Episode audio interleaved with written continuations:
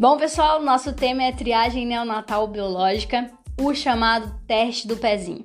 O Programa Nacional de Triagem Neonatal foi criado em 2001 e ele tem é baseado num objetivo geral maior de reduzir a mortalidade infantil no país. O objetivo específico desse programa é diagnosticar e tratar precocemente determinadas doenças para que a gente consiga reduzir os agravos da saúde infantil.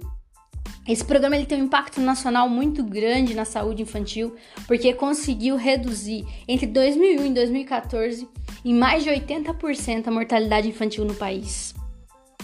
E quais são as doenças triadas por esse programa? Inicialmente em 2001 era previsto a triagem de fenilcetonúria, hipotireoidismo congênito, doença falciforme e outras hemoglobinopatias. Aí em 2012 incluiu a hiperplasia adrenal congênita e a deficiência de biotinidase.